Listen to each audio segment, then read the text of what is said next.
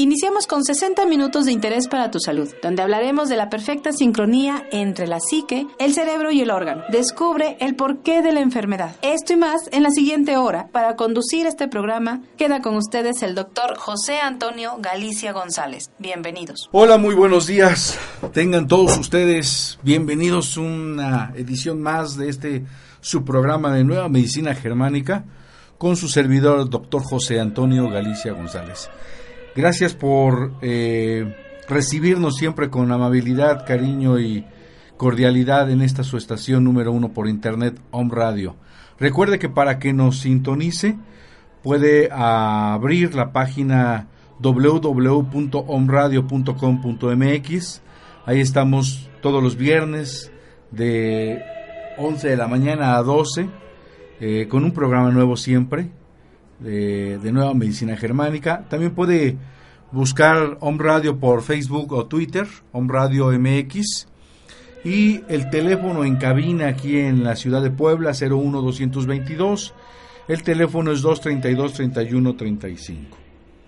De verdad, muchas gracias a todos los que nos siguen, a los que nos están compartiendo, a todos aquellos que bajan un programa y lo comparten con algún familiar que tiene alguna situación de salud y, que ha caído en pánico, que ha caído verdaderamente en un diagnóstico brutal, en un diagnóstico aplastante y en un diagnóstico de miedo a morir, que nos genera verdaderamente nuevos impactos, nuevos DHS. Eh, recuerde que estamos para, para todo lo que necesite aquí en la ciudad de Puebla. Tenemos un eh, instituto de capacitación en alternativas médicas. Tenemos un instituto médico mexicano de nueva medicina germánica en el que eh, damos cursos continuos de nueva medicina germánica. Eh, y tenemos un centro de medicina psicobiológica aquí en la ciudad de Puebla. El domicilio es 7 Sur 2506. El teléfono es 01 222 240 74 82. Mi celular por alguna urgencia, verdaderamente urgencia, es 2221 40 06 45. Puede eh, escribirme al correo electrónico biomédica con B grande lt arroba hotmail.com o bien José Antonio Galicia abreviado González, G-L-E-Z, arroba gmail.com. O puede buscarnos en Facebook José Antonio Galicia González. Pues es un verdadero gusto comenzar con ustedes. Hoy vamos a platicar sobre eh, los conflictos biológicos de endodermo. Tenemos eh, algunas preguntas que han surgido, algunos comentarios. Agradecemos que nos escuchen y nos sintonicen de varias partes del interior de la República. Ahorita nos van a pasar de cabina en qué lugar nos están sintonizando. Le mando un saludo a todos mis amigos, a los amigos médicos, a mi esposa, eh, a mi amada esposa, a mis hijos y este, a mis pacientes que también me sintonizan. Bueno, el endodermo es una hoja embrionaria que se desarrolló primero durante el curso de, la evolución inclusive. Es por esto que es la capa que forma los órganos pues, más antiguos durante la primera y más temprana parte del periodo embrionario. Más o menos para que usted se dé una idea de qué órganos y tejidos derivan del endodermo, vamos a, en forma genérica a hablar desde boca, paladar, lengua, amígdalas, glándulas salivales, eh, nasofaringe, las glándulas tiroides, el esófago, sobre todo en, especial el tercio inferior, los alveolos pulmonares, eh, las células calciformes en los bronquios, el hígado, páncreas, el estómago y duodeno, el intestino delgado y el colon, sigmoides y recto en su tercio superior, vejiga, túbulos colectores de riñón, próstata, útero y tubas uterinas, eh, las tubas auditivas y la glándula lacrimal. Todos estos órganos y tejidos que se originan de endodermo están formados por células llamadas adeno, por lo que si hubiese un cáncer de este tipo, de, en, este, en estos lugares, le llamaríamos célula, este, cánceres adenocarcinomas. Este sería el nombre. Eh, todos estos órganos de endodermo están controlados por el tronco cerebral. Es la parte más antigua eh, en el periodo evolutivo. Eh, estos órganos son controlados de la parte más antigua, el tronco cerebral, y consecuentemente corresponden desde luego a temas de conflictos biológicos más arcaicos. Es decir, eh, con más sentido en, las primeras necesidades del ser humano. Los conflictos biológicos van a estar ligados a estos tejidos de endodermo, van a estar relacionados con temas de supervivencia. Lo más básico, la respiración, que tiene que ver con los pulmones, la alimentación, que vamos a ver todo el canal alimenticio, y la reproducción, próstata y útero. En este caso el tema de, de la lateralidad no es algo relevante y eh, vamos a ver que todos estos tejidos en la fase activa del conflicto va a haber un incremento celular en, forma de adenocarcinoma. Eh, en la fase de curación, estos crecimientos o tumores dirigidos por el tronco cerebral se van a descomponer, se van a degradar, se van a caseificar con la presencia de micobacterias, en especial la micobacteria tuberculosa. Estas bacterias tuberculares acompañan, se acompañan interesante como sintomatología, lo hemos visto en libros, en, en, algunos eh, diagnósticos ya, ya establecidos de hace muchos años, con sudores nocturnos y aumento de la temperatura. Mientras que en la fase activa hay una proliferación, por lo tanto en la fase de curación va a haber un decremento celular, va a haber una degradación, va a haber una disminución. Si las bacterias necesarias no están disponibles, el tumor detiene su crecimiento, pero permanece en su sitio. Y entonces, después de X tiempo, si se encuentra de manera fortuita, lo vamos a interpretar como un tumor benigno. Porque eh, no va a dar crecimiento ya, desde el momento en que se soluciona el conflicto, deja de crecer, no importa dónde se encuentre, aún, por ejemplo, en ovario, en testículo, que curiosamente son tejidos con una, eh, como son eh, tejidos eh, que tienen que ver con embriológicamente una facilidad de crecimiento, a pesar de eso, son tumores que dejan de crecer en el momento en que se resuelve el DHS.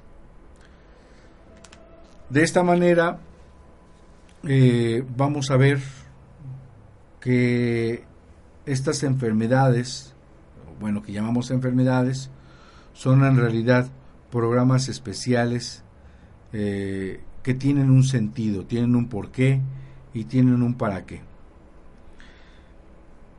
Todos estos conflictos correspondientes son similares, es decir, se trata siempre de conseguir el bocado la presa, ya sea de tragarlo, de seguir transportándolo para digerirlo o poder expulsarlo, evacuarlo finalmente. Histológicamente todos los carcinomas, recordemos, son adenocarcinomas sin excepción. Por este motivo, crecen todos en la fase de conflicto activo, con multiplicación celular y van a ser destruidos en la fase de curación siempre mediante hongos y micobacterias, hongos y bacterias. El perfecto orden que predomina en los tres niveles también en el plano histológico es una ayuda diagnóstica inmensa que en el futuro nos hará prescindir de cirugías, biopsias, eh, radiaciones, eh, pseudoquimioterapias que van a poner en riesgo la vida del ser humano, salvo en situaciones excepcionales cuando la correspondencia topográfica del tumor no está del todo clara. A través de los conocimientos adquiridos en la nueva medicina sobre la destrucción natural espontánea de todos estos carcinomas en fase de curación, también la cirugía pasaría a ser un tanto innecesaria.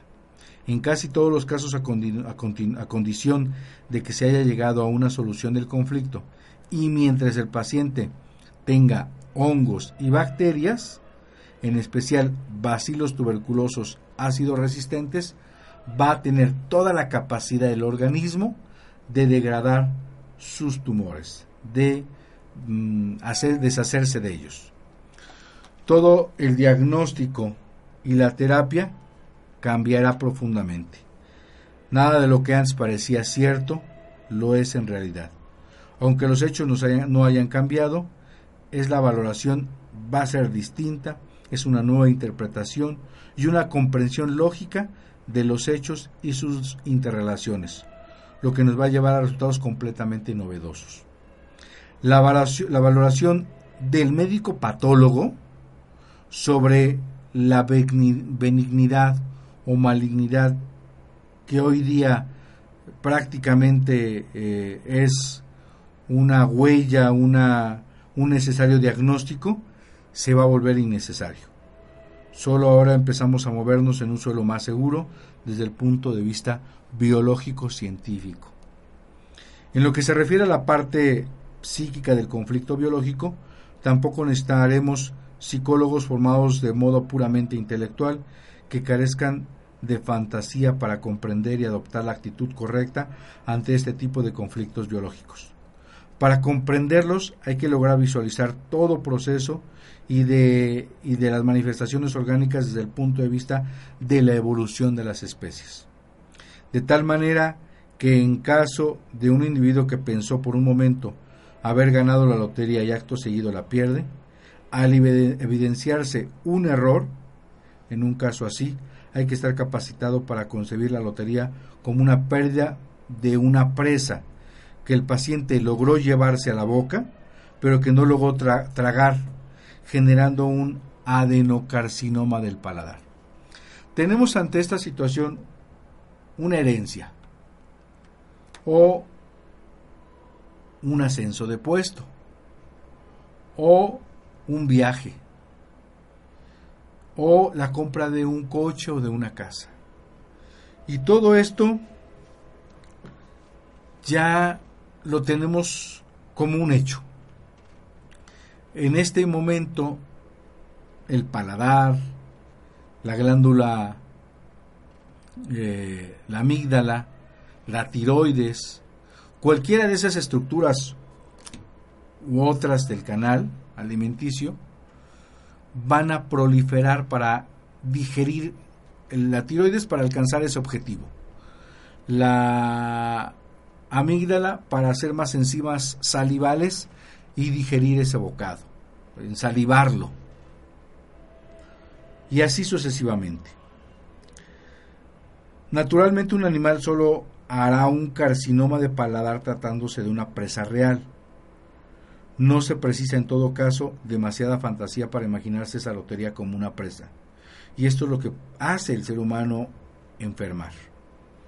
Durante la asistencia psicoterapéutica que se presta al paciente hay que tener conciencia de la importancia que tiene siempre estas pautas de comportamiento ancestrales e incluso podría decirse arcaicas, los cuales solo podemos comprender entendiendo el fondo de la ontogenia y desde luego la filogenia.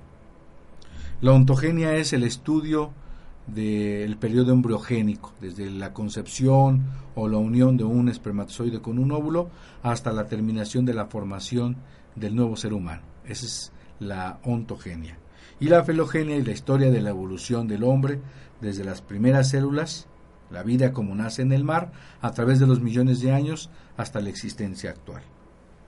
Cuando, por ejemplo, se dice a un paciente que tiene un carcinoma intestinal que debe ser operado, el paciente puede sufrir generalmente dos nuevos conflictos.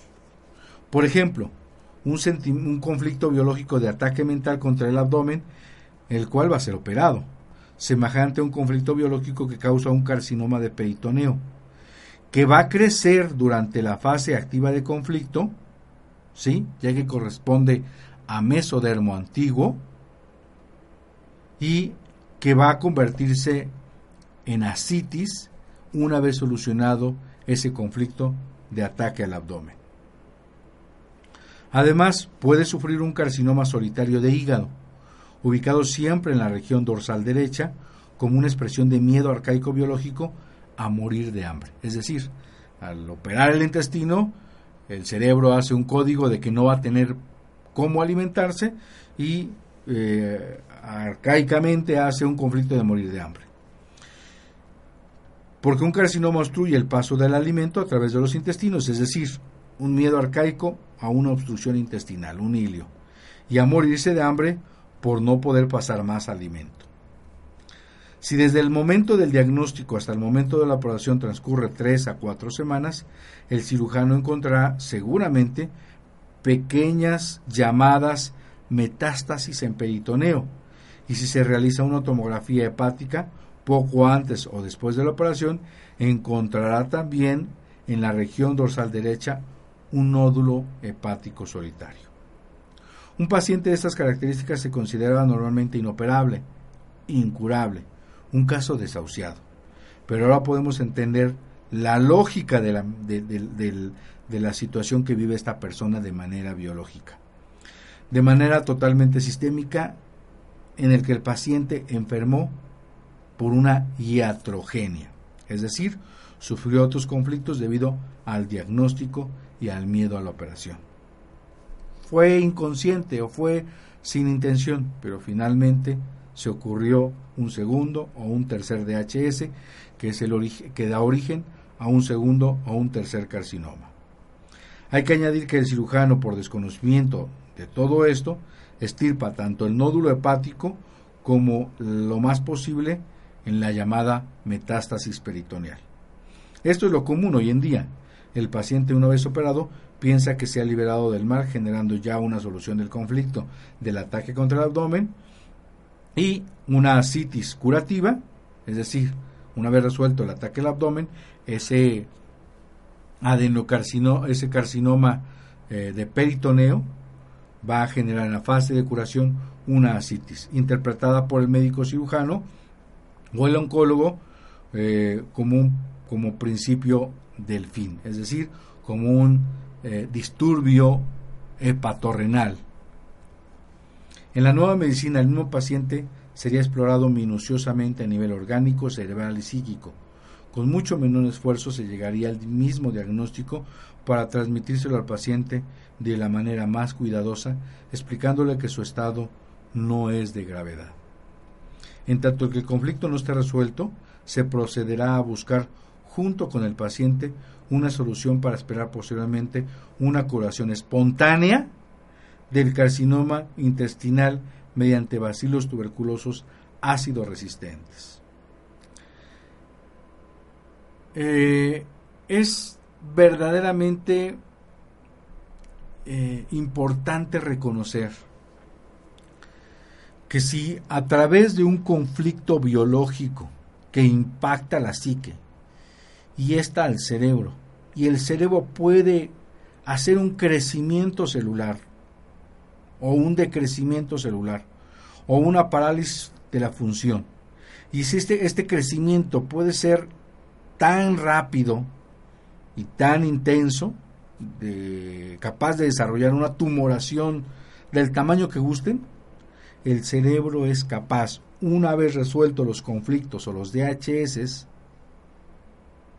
de reducir y de curar totalmente el llamado tumor o cáncer, en su totalidad.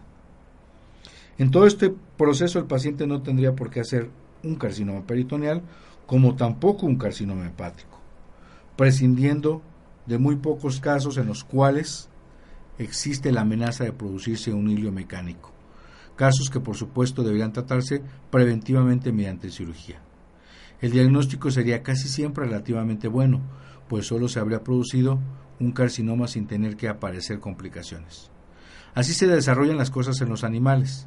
Estos nunca hacen los, las llamadas supuestas metástasis, pero eso nunca ha dado que pensar a los médicos y oncólogos. Normalmente el paciente colabora con entusiasmo, observa sus sudores nocturnos, es decir, una tuberculosis intestinal, y se cuida el mismo de mantener una dieta rica en proteínas para contrarrestar la pérdida proteínica que se produce y aprende también a enfrentar futuros conflictos de esta índole de manera muy diferente. De esta manera, la mayor parte de las intervenciones quirúrgicas hoy en día, fundamentalmente oncológicas, serían innecesarias y tendrían que dejar de realizarse en un futuro. Desde luego, la pseudoquimioterapia, la pseudo radioterapia y la morfina podrían pasar al olvido. De esta manera podemos comprender todo lo que encierra un conflicto biológico y de lo que la nueva medicina es capaz de hacer por todos ustedes. Vamos a un corte comercial y regresamos con ustedes en este interesantísimo tema de los conflictos biológicos de endodermo. Regresamos con ustedes.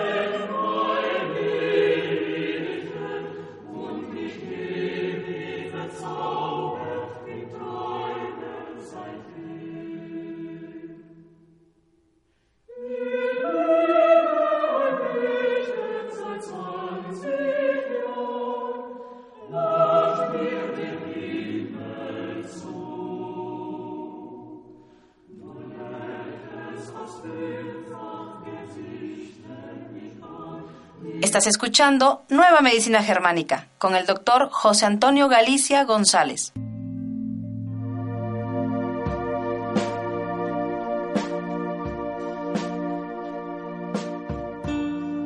Hola amigos de On Radio, les habla Marco Antonio Palacio Cervantes, escritor, life coach, conferencista y capacitador. Les invito a escuchar el programa El arte de vivir y convivir y a descubrir la esencia del ser el servir, el creer y aprender a ver el lado positivo de las cosas. La cita es todos los viernes a las 12 del día en www.omradio.com.mx. Sé auténtico, sé tú mismo.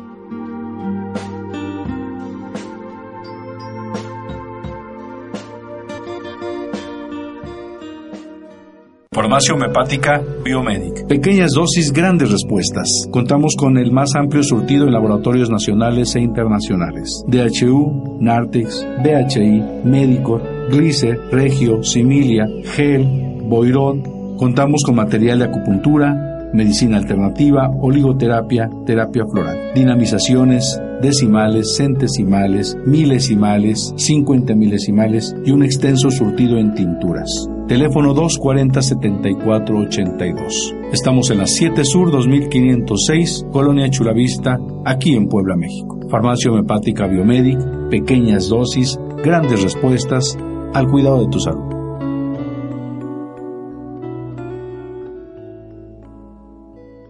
Farmacia homeopática Biomedic. Pequeñas dosis, grandes respuestas. En Om Radio, Grace Awet te espera con un curso de milagros para ti. Hola, ¿qué tal? Soy Grace Agüed y nuevamente te invito a que escuches mi programa un curso de milagros. Todos los lunes de 1 a 2 de la tarde platicaremos de este maravilloso curso teórico práctico que nos facilitará hacia la búsqueda diaria del sentido de la vida, aplicando el perdón y experimentando paz interna y curación. Sígueme en Facebook, nuestro espacio Grace Web. Te espero el próximo lunes en On Radio.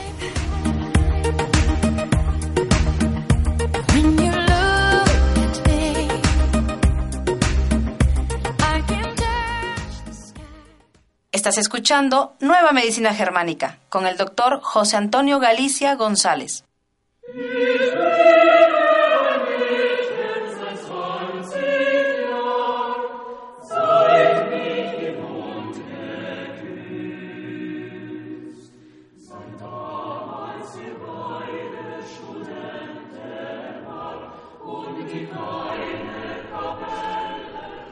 Muy bien, pues seguimos aquí con ustedes en una edición más de este su programa Nueva Medicina Germánica con el doctor José Antonio Galicia González. Eh, recuerde que estamos aquí en la 7 Sur 2506 para dar consultas de Nueva Medicina Germánica, 7 Sur 2506, Colonia Chulavista. Anote usted, el teléfono es 01 222 240 7482. 01 222 240 7482 aquí en Puebla de Los Ángeles. Nos puede contactar a través de un correo electrónico José Antonio Galicia González abreviado glz@gmail.com o bien biomédica con B de bueno lt biomédica lt arroba hotmail.com o bien en nuestra página en Facebook José Antonio Galicia González. Ahí nos puede ubicar eh, para cualquier situación. Podemos ver una consulta aquí en Puebla, inclusive estamos tomando la posibilidad para acercarnos a usted de hacer consultas de manera virtual a través de Skype. Nos puede contactar para darle los pormenores de cómo podemos hacer una consulta vía Skype para que pues si vive en otro país o en otro estado y no puede viajar, está muy lejos eh, y no tiene la posibilidad económica de viajar, pues bueno, tenga esa posibilidad de acercarse con nosotros. Bueno, pues eh, continuamos en esta edición. Vamos a hacer algunos comentarios eh, del tema de lo que hoy llamamos conflictos biológicos de endodermo. Recordemos que el tronco cerebral eh, en la tabla de la nueva medicina germánica del doctor Hammer, tiene que ver con una columna de amarillo, mm, de endodermo. Los conflictos biológicos relacionados con, este, con esta franja son los más arcaicos de nuestro organismo.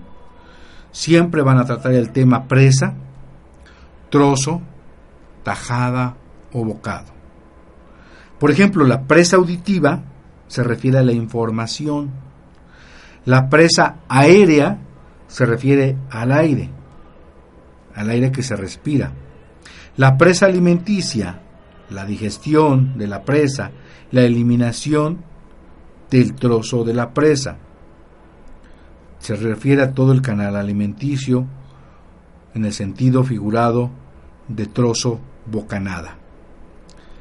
O la retención de una presa líquida en el caso de ese conflicto de existencia o refugiado, un conflicto biológico de sentirse abandonado o fuera del medio, es decir, un ejemplo como un pez fuera del agua.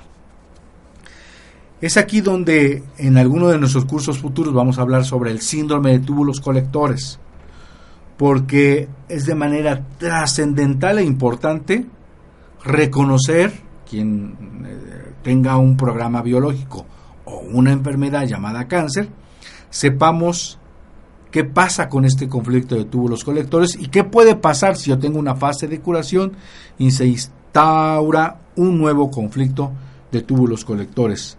Se forma para, para adelantarles cuando tenemos una fase de curación de cualquier programa y ahora una fase activa o un conflicto sin resolver de conflicto de túbulos colectores, se suman estos dos y, se produce lo que se llama el síndrome de túbulos colectores, que normalmente es un proceso prácticamente de complicación, de agravación e inclusive puede poner en riesgo la vida del paciente.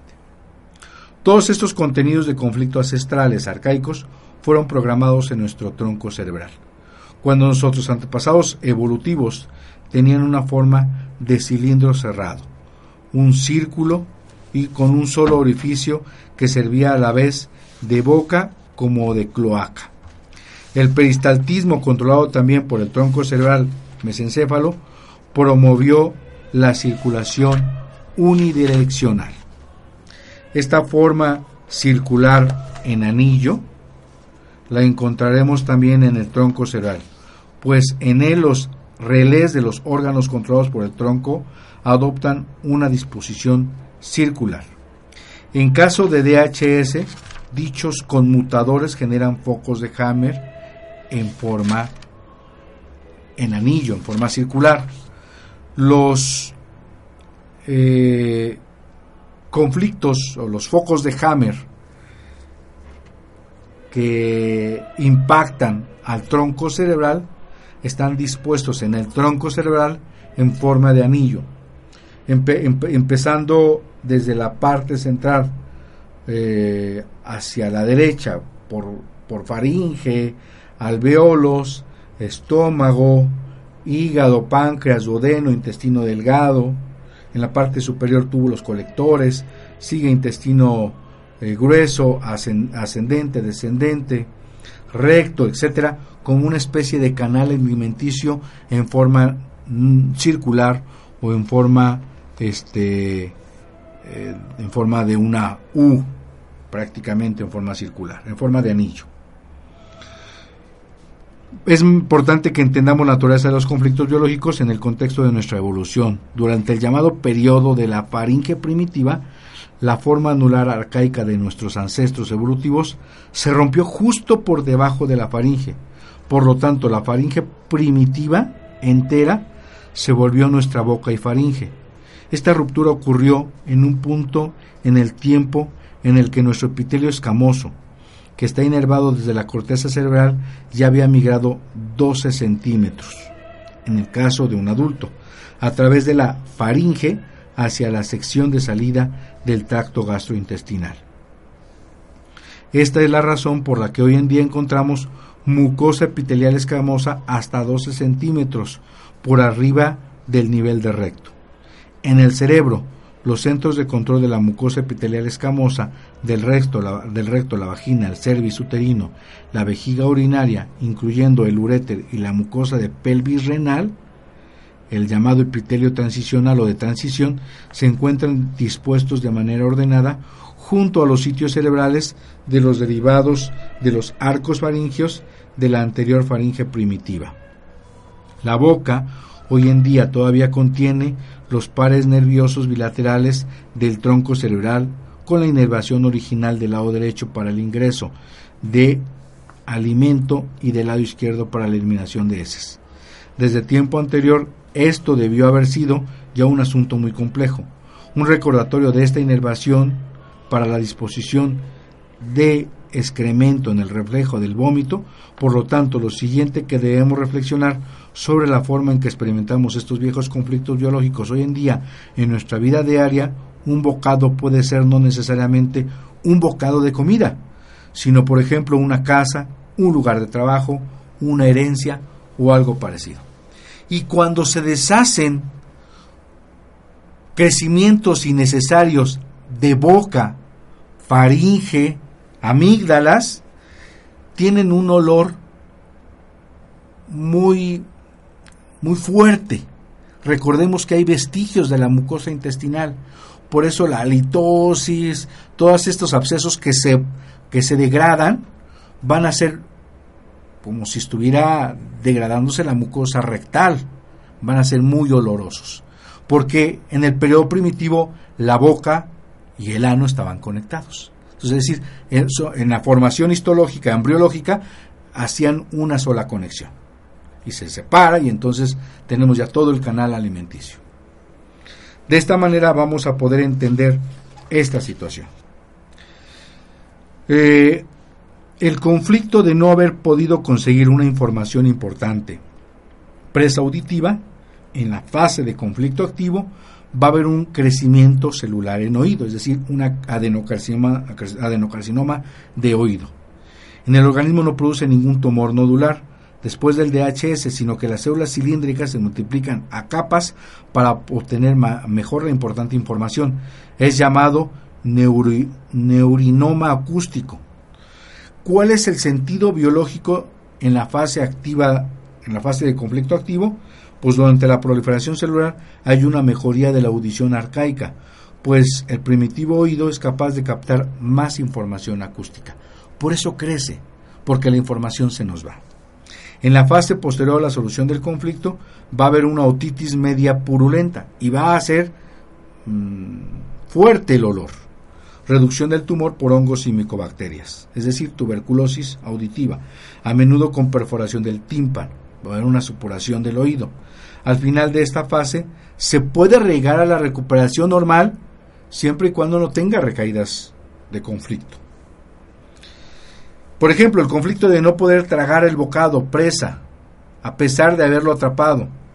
La fase de conflicto activo va a generar un adenocarcinoma del paladar, llamado CABUN. Después del DHS, el organismo desarrolla un tumor compacto con proliferación de células provenientes del de los restos del tubo digestivo primitivo, subyacente a la mucosa bucal. Estas células adenocarcinomatosas altamente especializadas que producen jugo digestivo para descomponer el bocado demasiado grande y así poder deglutirlo, pues conseguir o no tragarse el bocado implica la vida o la muerte. ¿Cuál es el sentido biológico? Se encuentra en la fase de conflicto activo. La fase posterior a la solución del conflicto va a haber una clasificación fétida y reducción de las células especiales del tumor ya innecesarias por hongos micobacterias de tipo Koch.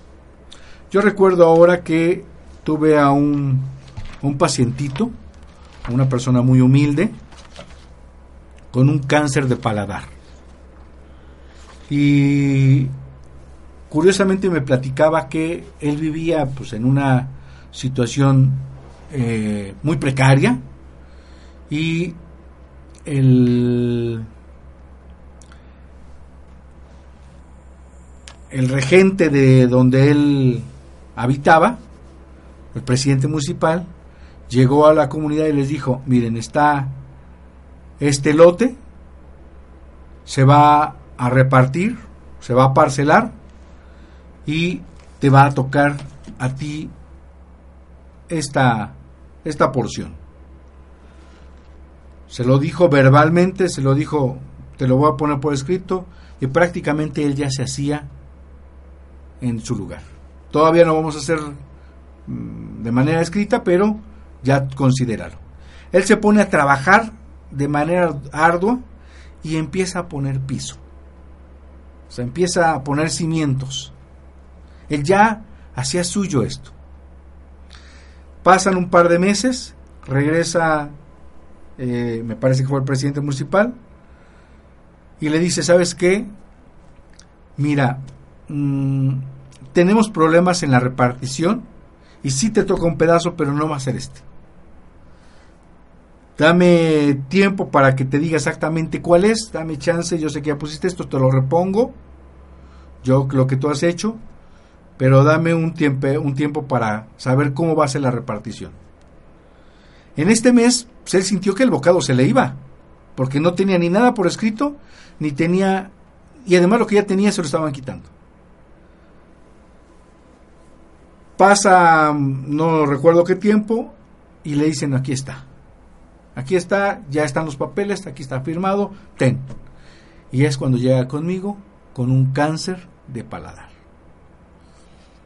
prácticamente se había destruido la parte del paladar, había hecho un hoyo ahí, una necrosis caseificante, precisamente porque estaba destruyendo el, proceso tumoral.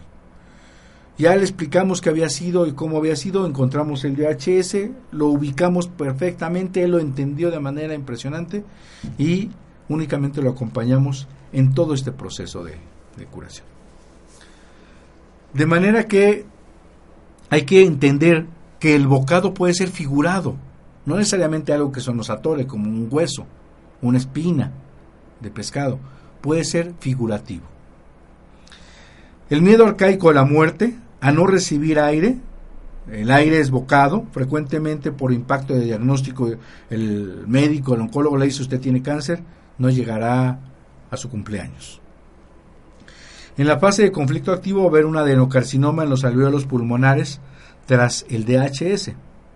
El organismo va a fabricar un aumento de las células alveolares especiales para mejorar el intercambio gaseoso de los alveolos. En los alveolos va a haber una necesidad de jalar más aire que representa la vida. Nódulos grandes en pulmón significan que el conflicto de miedo a la muerte ha durado demasiado de modo antifisiológico. El organismo ha producido demasiado material. El sentido biológico se va, se va a presentar en la fase de conflicto activo, es decir, la necesidad de jalar aire para salvaguardar la vida. En la fase posterior a la solución del conflicto va a haber una clasificación por micobacterias y vamos a encontrar lo que la medicina hemos denominado tuberculosis pulmonar. Jamás en la historia de la medicina y en los libros que ustedes me digan, jamás habíamos relacionado la tuberculosis como una fase de curación de un cáncer de pulmón. Lo, hemos visto como dos entidades perfectamente distintas, diferentes, sin ninguna relación entre una y otra. Muy característico de los pacientes con VIH, la llamada tuberculosis, claro, porque si un paciente le dices tienes VIH, no existe ni el virus de, la inmunodeficiencia humana y no existe el, el SIDA, el llamado síndrome de inmunodeficiencia adquirida, sino que son impactos conflictivos que desarrollan programas, llamadas enfermedades. Pero, pero curiosamente el paciente, al igual que el de cáncer, que el de VIH, inmediatamente lo, lo relaciona el paciente con una situación de morir. Va a morir y hay un miedo que, de manera arcaica empieza una proliferación celular en pulmones. El tumor propiamente no mata a nadie. La fase de conflicto activo, si no se resuelve, puede no tener, eh, dejar de comer y morir por caquexia, la recaída de conflictos, las mal llamadas metástasis, la pseudoquimioterapia, la pseudoradioterapia, la morfina, hacen el resto. De esta manera el paciente que, tiene diagnóstico de SIDA o de VIH o el que tiene cáncer y le han diagnosticado, si resuelve ese conflicto de miedo a morir, desde luego que va a resolver su situación de la llamada enfermedad o la llamada tuberculosis, que pensamos la llamada inmunodepresión, que en realidad eh, es una situación totalmente diferente que habíamos creído, pero que en realidad es una fase totalmente de curación o de reparación o de degradación de ese tejido que ya no nos es útil. Por último, en el tema que hemos preparado para hoy, vamos a tener conflicto de no poder digerir un bocado demasiado grande.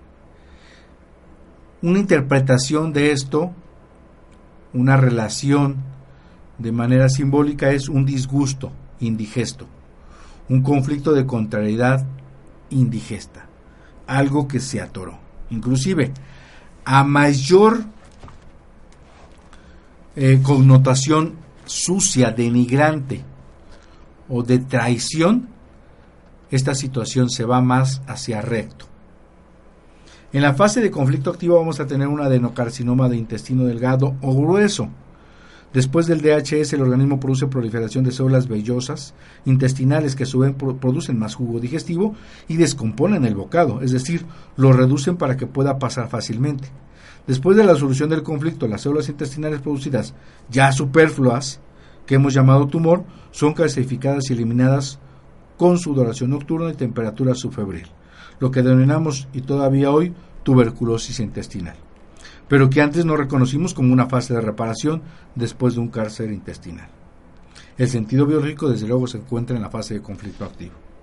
Y la fase posterior a la solución del conflicto, pues vamos a tener calcificación con micobacterias, es decir, la llamada tuberculosis intestinal.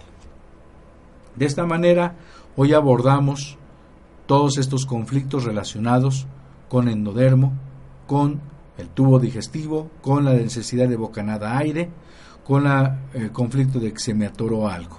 Una situación de un enojo, ah, me, recuerdo hace un, par de meses me viene una paciente, no la trato por eso, está en una terapia mm, para mejorar una fractura eh, a través de campo magnético y en la, en la sesión me, me, comenta que tiene una situación de, de gastritis, eh, de dolor, este, tiene fases gástricas intensas de dolor y le, le platico que, eh, le pregunto y encontramos a través de la, de la plática, de la consulta, este, el DHS de haber sufrido un conflicto indigesto, un enojo.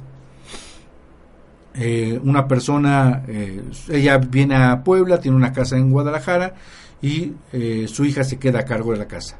Ella tiene que vender la casa, pero sabe que se va a tomar tu tiempo.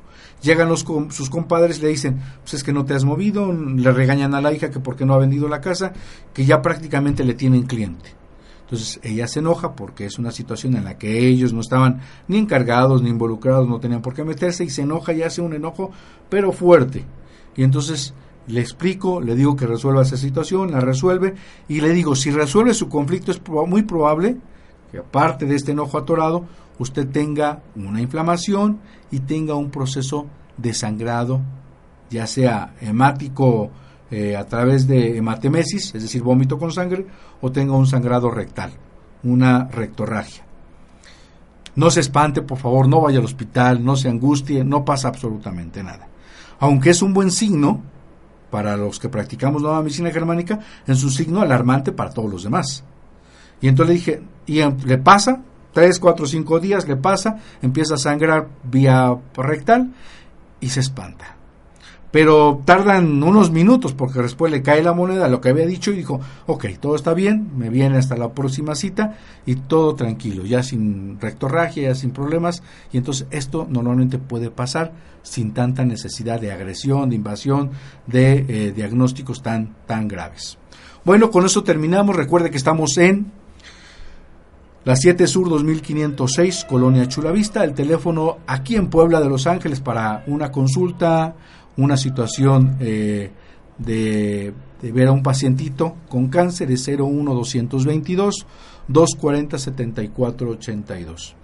También estamos eh, mi celular para alguna urgencia 2221 400645 o a través de Facebook José Antonio Galicia González.